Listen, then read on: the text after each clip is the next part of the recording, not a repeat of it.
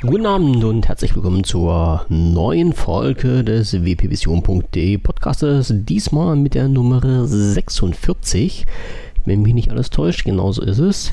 Heute wieder am Sonntag, den 9.7.2017 um genau 23 Uhr. Ja, wie ihr hört, hat sich das wieder mal alles etwas verschoben. Es ist Sonntag und ich versuche das heute noch rauszubringen. Bin zumindest mit meiner Aufnahme noch in meinen allwöchentlichen Turnus drin. Ja, diese Woche gab es wie immer nicht so viel, aber ich habe ja versprochen, wöchentlich einen Podcast zu machen und da will ich zumindest die Themen ansprechen, die jetzt in den letzten Tagen aufgeschlagen sind.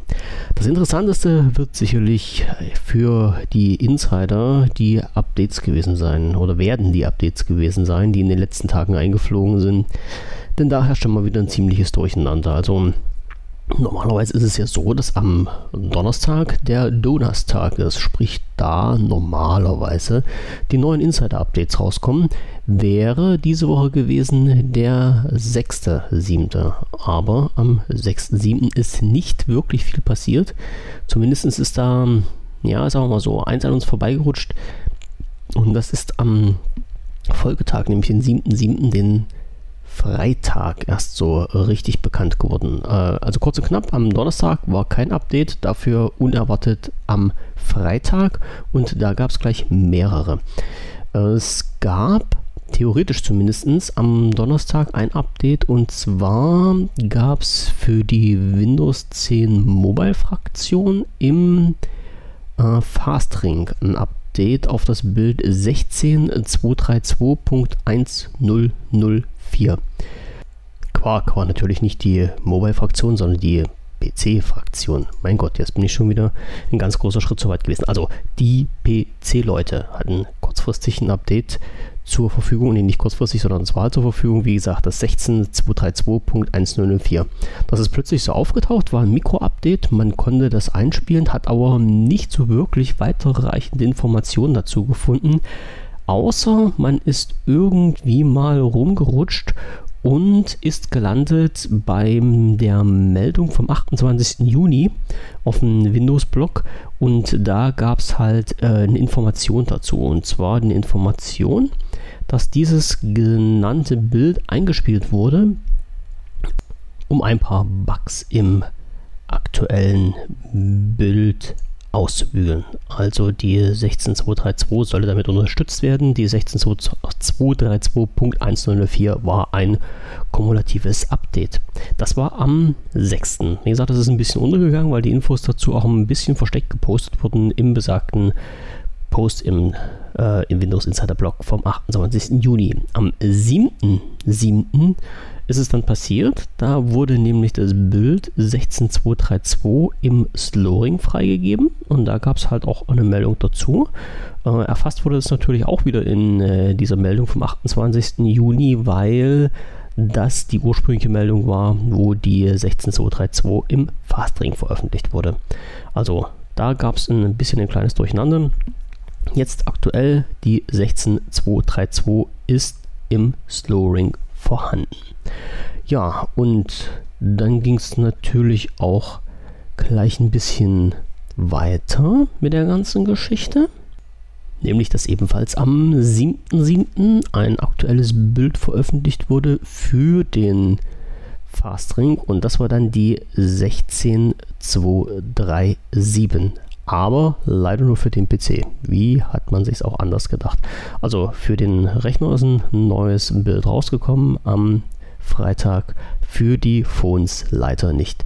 Die Übersetzung, also die, der Changelog zur 16237 ist natürlich bei uns in den News zu finden unter news.wpvision.de. Da wir, also wir, ja, da ich eigentlich diesen ähm, dieses Bild ein bisschen verpennt habe, ist halt die Übersetzung auch erst heute erschienen. Also ich habe es nicht übersetzt, aber die Info ist von meiner Seite halt ein bisschen spät rausgegangen und dadurch ist die Übersetzung erst heute bei uns in den News gelandet. Ändert aber nichts daran, dass es immer noch aktuell ist. Ja, und locker flockig geht es weiter mit der Update-Geschichte, nämlich das nächste große Update, das Fall Creators Update im Windows 10 Bereich, steht vor der Tür. Laut Ausgabe oder laut Information von Microsoft soll das im Herbst 2017 kommen. Das wissen wir ja schon. Die äh, Seite, die Microsoft online gestellt hat, die gibt es ja auch schon Ewigkeiten. Da steht halt auch immer bloß Herbst 2017 als Information drin. Ich verlinke das nochmal, denn auf dieser Seite werden ein paar neue äh, Features bekannt gegeben, die dieses Fall Creators Update haben sollen. Was jetzt äh, bekannt geworden ist, ist folgendes: Es wurden nicht alle Features, die angekündigt wurden, in die RTM-Version mit eingebaut. Und zwar betrifft es vor allen Dingen die Funktion Timeline. Die wird es jetzt nicht geben. Und eine äh, ja, Funktion, die nennt sich Cloud Clipboard, was eine systemübergreifende Zwischenablage sein sollte. Also wo man halt auf einen Gerät ein ja, ich sag mal so, zum Beispiel ein, ein Dokument anfangen kann mit Schreiben, dass man dann, was dann halt äh, nahtlos auf einem anderen Gerät fortgesetzt werden kann. Das haut noch nicht so richtig hin und soll wohl auch laut Aussagen von Microsoft im Fall Creators Update nicht vorhanden sein. Es ist jetzt halt die Frage, ob das später eingefügt wird oder ob das halt irgendwo unter den Tisch fällt. Also ich gehe mal davon aus und hoffe halt, dass diese Funktionen in einem späteren Update eingefügt werden sollen und nicht ganz so von der Bildschirmfläche verschwinden. Ja, und der genaue Termin des Fall Creators Updates ist noch nicht bekannt, soweit wie ich das weiß. Alles, was jetzt so ein bisschen durchs Netz schwirrt, sind natürlich wieder ganz heiße Spekulationen. Ja, Microsoft hat noch ein eine Sache bekannt gegeben, ähm, die jetzt eigentlich für unseren Raum nicht so ganz interessant ist, aber die man vielleicht mal so ein bisschen hören sollte und sich im Hinterkopf behalten sollte. Ähm, Microsoft startet wohl jährlich ein Programm, wo zum, ja, ich sag mal so, zur Einschulung in den USA die ähm, Microsoft Stores vergünstigte Geräte anbieten. Und jetzt ist unter den, äh, ja, ich sag mal so, unter der Schlagzeile Microsoft Back to School Day ähm, so, eine, so eine Aktion wieder angelaufen. Und die soll wohl bis zum 17. September gehen. Und in dieser Aktion gibt es auf das äh, Surface Book, Surface Pro 4 und die Xbox 150 Dollar Rabatt. Und die Leute, die halt über diesen Education-Account verfügen, also die äh, Studenten, Schüler und Lehrer, bekommen wohl, soweit wie ich das jetzt gelesen habe, nochmals 10% Rabatt auf diese Geräte. Also es ist schon ordentlich, sage ich mal so, was man, dann, was man dann abstauben kann. Und das passt leider, ist diese Aktion, wenn ich, wie gesagt, das jetzt alles richtig verstanden habe, nicht in Deutschland verfügbar, sondern leider nur in den USA. Wäre aber mal eine Idee, das auch in Deutschland mh, hm, so einzuführen. Aber da scheint Microsoft noch nicht so richtig die Ambition dazu zu haben. Also in, in den USA ist es ja gang und gäbe, dass an den Schulen und Universitäten die einzelnen Technikkonzerne dort äh, sich präsent zeigen, egal ob das jetzt Apple ist oder Google oder Microsoft. Also der Kampf zwischen diesen drei Giganten, der tobt ja nun wirklich überall. Und äh, dieser Kampf wird ja nur in den USA durchgeführt, leider. In Deutschland ist dann wahrscheinlich noch niemand so richtig auf diesen Trichter gekommen, dass man auch Bildungseinrichtungen unterstützen kann. Ganz im Gegenteil, es ist jetzt noch ein es ist halt schwer, an diese Produkte ranzukommen. Wie gesagt, man bräuchte in Deutschland, um an diese vergünstigten Sachen ranzukommen, diese, ähm, diese Education-Mail-Adresse, beziehungsweise muss dann die Bildungseinrichtung halt in diesem entsprechenden Programm von Microsoft drin sein, um an die vergünstigten Geräte heranzukommen.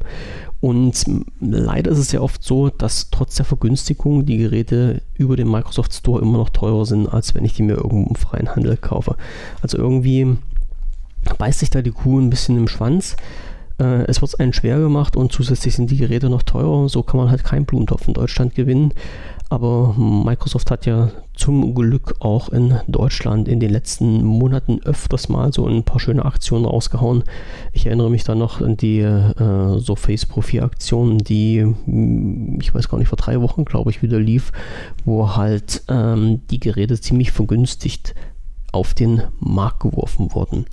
Also das soweit zu diesem Thema falls jemand rein zufällig in den USA ist und irgendwie an solche Kisten rankommt, wenn er einmal davor steht und die Gelegenheit dazu hat, könnte hier vielleicht zuschlagen und sich da ein schönes Geschenk mitbringen. Aber denkt immer an den Zoll, die sind da ein bisschen kleinlich. Ja, und wieder aufgetaucht ist eine Sache äh, von der Deutschen Telekom. Ich hatte das in den, einen der letzten Podcasts schon mal erwähnt. Die Deutsche Telekom hat ja in ihren Verträgen eine, ja, eine Option eingebaut, die sich dann nennt Stream On. Mit Stream On wird den Kunden suggeriert, äh, dass das was ganz Tolles ist, nämlich dass bestimmte Dienste oder der Abruf von bestimmten Diensten nicht auf das Datenvolumen angerechnet werden. Jetzt davon abgesehen, dass das nicht äh, äh wirklich so ist, wie es, wie es scheint und dass das halt auch alles den, den Grundsätzen ja, widerstrebt, die sich da in der deutschen Netz Netzlandschaft rumtreiben, äh, verlinke ich euch ganz einfach mal die Seite netzpolitik.org. Dort sind ein paar Artikel äh, über dieses Thema vorhanden und diese Leute dort haben das sachlich wirklich schön ausgearbeitet und vor allem das sind die Fachleute, die haben wirklich was auf dem Kasten. Lest euch die Artikel mal durch und äh, hier könnt ihr auch sehen, ähm, worum es da geht, nämlich um, um verletzte Netzneutralität, äh, um ja, Urteile von europäischen Gerichtshof, die dann ein bisschen mit Füßen getreten werden. Ich sage es mal ganz vorsichtig. Wie gesagt, lest euch das durch. Ich verlinke das Ganze mit. Es ist eine ziemlich interessante Sache. Und wenn ich das finde, verlinke ich auch nochmal mit dem Podcast von Logbuch Netzpolitik. Und ich hoffe noch den Artikel zu finden. Dort wird nämlich nochmal erklärt, warum der Kunde der Deutschen Telekom letztendlich mit dieser Option Stream On schlechter fährt als äh, ja, als in seinen bisherigen Tarifverträgen. Obwohl halt, wie gesagt, die Deutsche Telekom hat immer suggeriert, dass man damit besser wegkommt, weil ja Daten nicht angerechnet werden, wenn man auf bestimmte Dienste zugreift.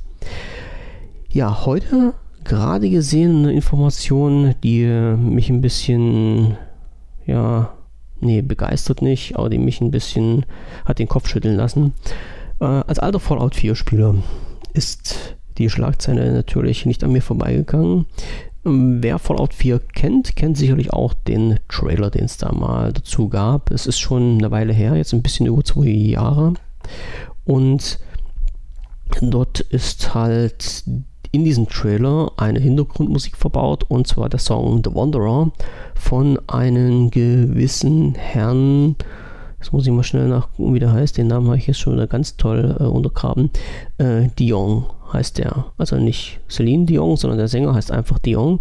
Und ähm, dieser Herr Dion hat wohl diesen Song schon in den 60er Jahren geschrieben, hat dann mit äh, Bethesda eine Vereinbarung gehabt, dass der Song für den Trailer für Fallout 4 genommen werden kann. Ja, und das wurde auch gemacht. Und dann war auch alles gut bis jetzt, bis heute, bis diese Woche. Denn äh, dieser Herr Dion hat dann sich gedacht, naja, ähm, irgendwie haut das jetzt so nicht mehr hin, wie ich mir das denke. Das ist zumindest die offizielle Version. Und ich verklage jetzt einfach mal Bethesda, weil der Song oder beziehungsweise weil der Trailer von Fallout 4 gewaltverherrlichende Szenen dargestellt hat und der Song The Wanderer dies nicht noch unterstützen soll. So, äh, die Klage ist jetzt raus. Schadensersatz in Höhe von einer Million Dollar. Auf die wird gerade geklagt. Und ja, das ist den netten Herren nach, wie gesagt, zwei Jahren eingefallen.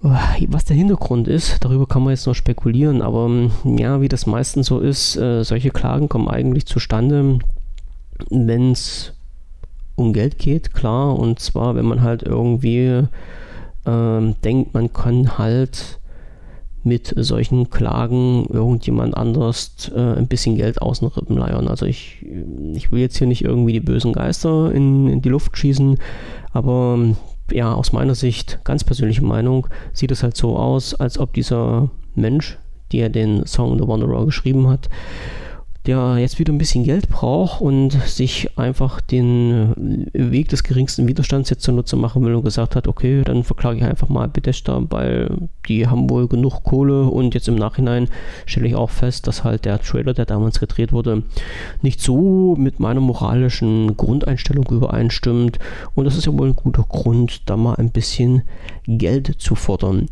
Wie das Urteil ausgehen wird, steht jetzt auch noch in den Sternen. Wie gesagt, das ist heute erst reingekommen. Ich sage sehr oft, wie gesagt, obwohl ich es noch gar nicht gesagt habe. Oder teilweise nicht, ist auch egal. Also äh, bitte nehmt das nicht so dolle auf die harte Schulter und entschuldigt mich da.